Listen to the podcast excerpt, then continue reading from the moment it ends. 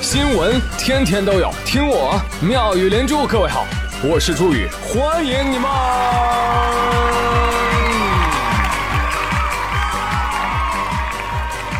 谢谢谢谢谢谢各位的收听啦！热闹的元宵过完了，相信大家在过年期间的朋友圈摄影大赛中啊，也看到了不少今年的生肖小猪的形象。我是佩奇。提起猪呢，知名度最高的那一定是《西游记》当中的猪八戒了，人称二师兄嘛，好吃好色，自带喜感，为我们提供了无数的笑料。在猪年啊，猪也成了大家的吉祥物。那有人呢喜欢它肥肥满满，吃得饱，睡得香；有人喜欢它可以做成各种各样好吃的菜肴，就连小朋友们的存钱罐也大都是猪的造型。那看到自己今年正当红，这不还有一头二师兄。就坐不住了，你们人类聊我们，还有我们了解自己不成啊？哎，所以一怒之下呀，投来了稿件，逮死！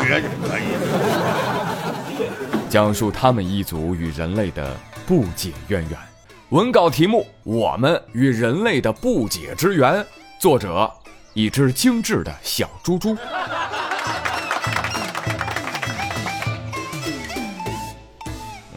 一直以来，人类总把我们当做餐食，以为我们只能做餐食。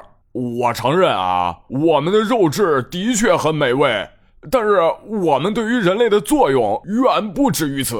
嗯，换句话来说，如果没有我们，人类也许会退后好多年，一也不为过。嗯，哟，口气有点大啊！我们接着读，听到这儿。肯定有很多小伙伴认为我在自吹自夸，但事实的确如此啊！要说我们与人类的渊源，那就得先从我们与人类的第一次结缘讲起。大伙儿都知道吧？按照目前的考古发现，人类的历史大概有六百万年的时间。但是大家知道吗？在人类诞生之初啊，我们一族。就已经在森林的沼泽之中啊穿梭了近三千四百万年左右了呢，啊那个时候的我们啊啊头大啊身子小，但是我们异常威猛。那个时候的我们也也没想到飒爽英姿如我啊会被你们人类这个后起之秀圈养于围栏之中啊。话说那是一个新石器时代晚期的一个夜晚。还是衣不遮体的人类，被一声凄厉的叫声惊醒。这一声凄厉的叫声就来自于我的祖先。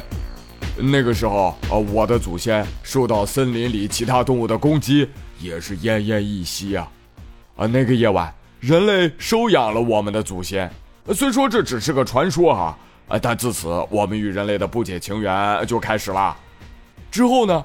人类给我们做了一个特别的围栏，呃，他们不让我们出去，啊，开始我们也试着反抗，也想回到森林之中去啊，但后来我们发现，哎，人类还挺好的，不让我们出去奔波，还让我们过上衣食无忧的日子，还帮我们抚养小孩呢，想想也挺好，哎呦，就安然接受了人类的安排，多傻，多傻。可是现在。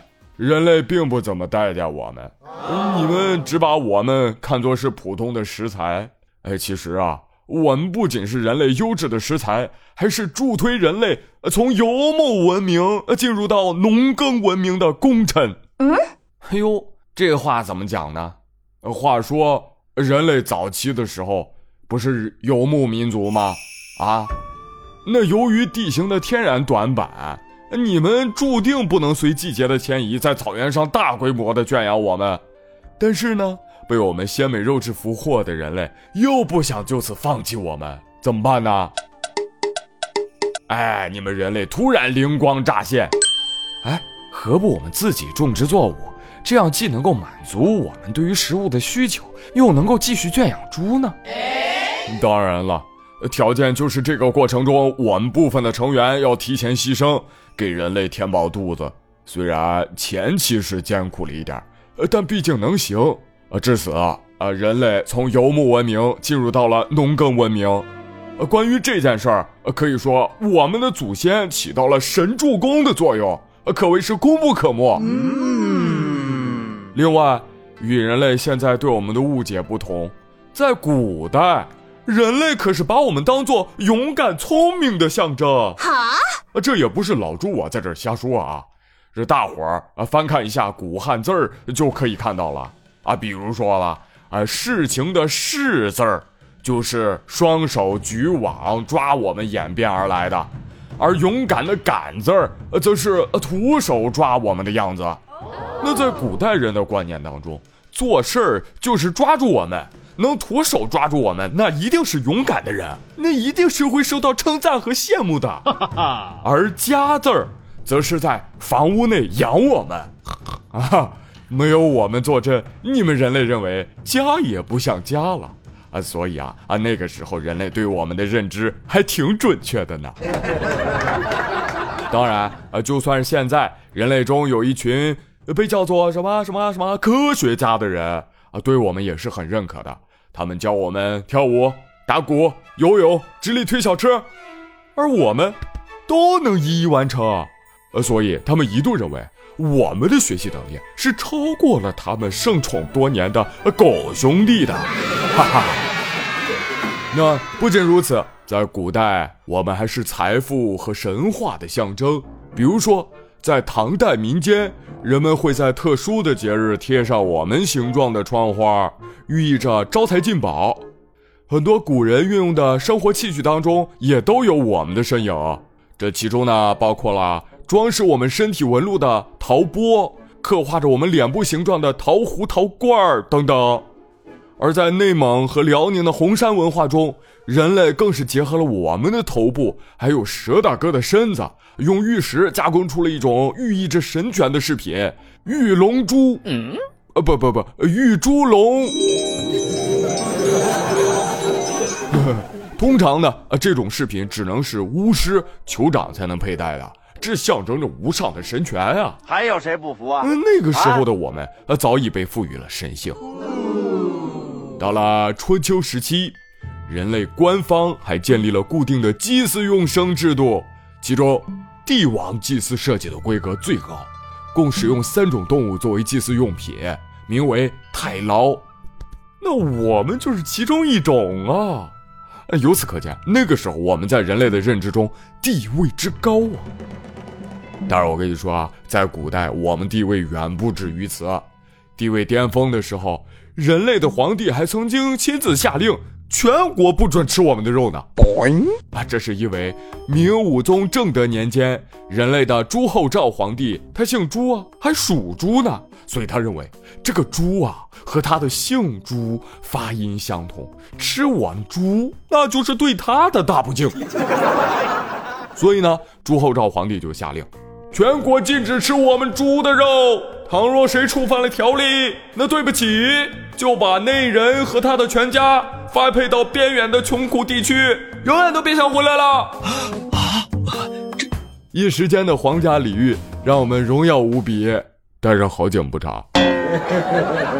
这时候的人类已经完全被我们俘获了，老百姓要靠我们挣钱，人类所谓的达官贵人也离不开我们，所以无奈之下。